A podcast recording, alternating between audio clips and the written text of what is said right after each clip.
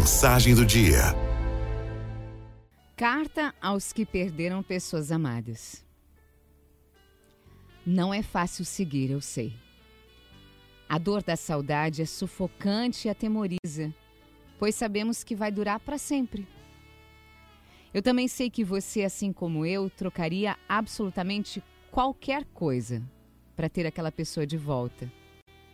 Pois não há bens, dinheiro, roupas, status ou diversão que se compare ao valor daquela vida.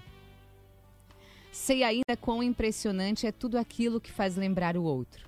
Uma frase, uma música, um cheiro, uma foto, um girassol.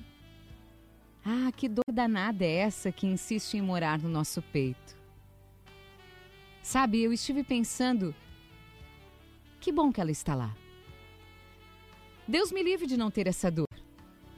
Não tê-la significaria que aquele outro não teve lá tanta importância ou que já foi esquecido. O oleiro faz um vaso manipulando argila, mas é o oco do vaso que lhe dá utilidade. Que essa ausência, essa dor, seja como o oco do vaso. E que eu e você tenhamos sabedoria para preenchê-lo da melhor forma.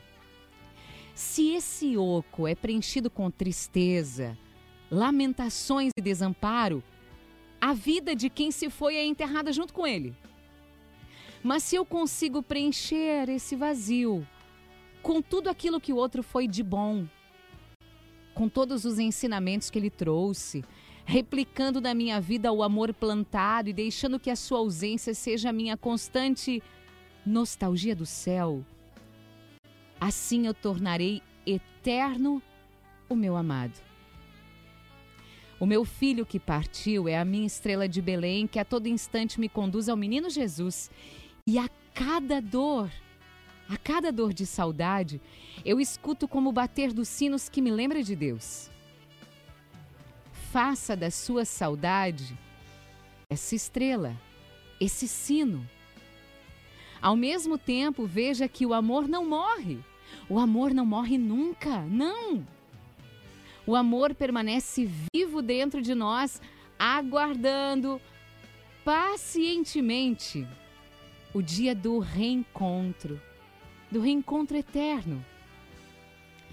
Aquele pedaço do coração que hoje me falta me faz depender completamente de Deus. E assim, talvez, meu pequenino que chegou ao céu tenha sido o impulso que eu precisava para buscar as coisas do alto, para direcionar a minha vida para o que realmente importa. Para todos aqueles que perderam alguém, alguém amado, fica a missão de perpetuar quem o outro foi de bom, de aprender a amar sem a presença física e de finalmente fazer uma livre escolha todos os dias por aquilo que nenhuma traça é capaz de corroer. Araldo FMI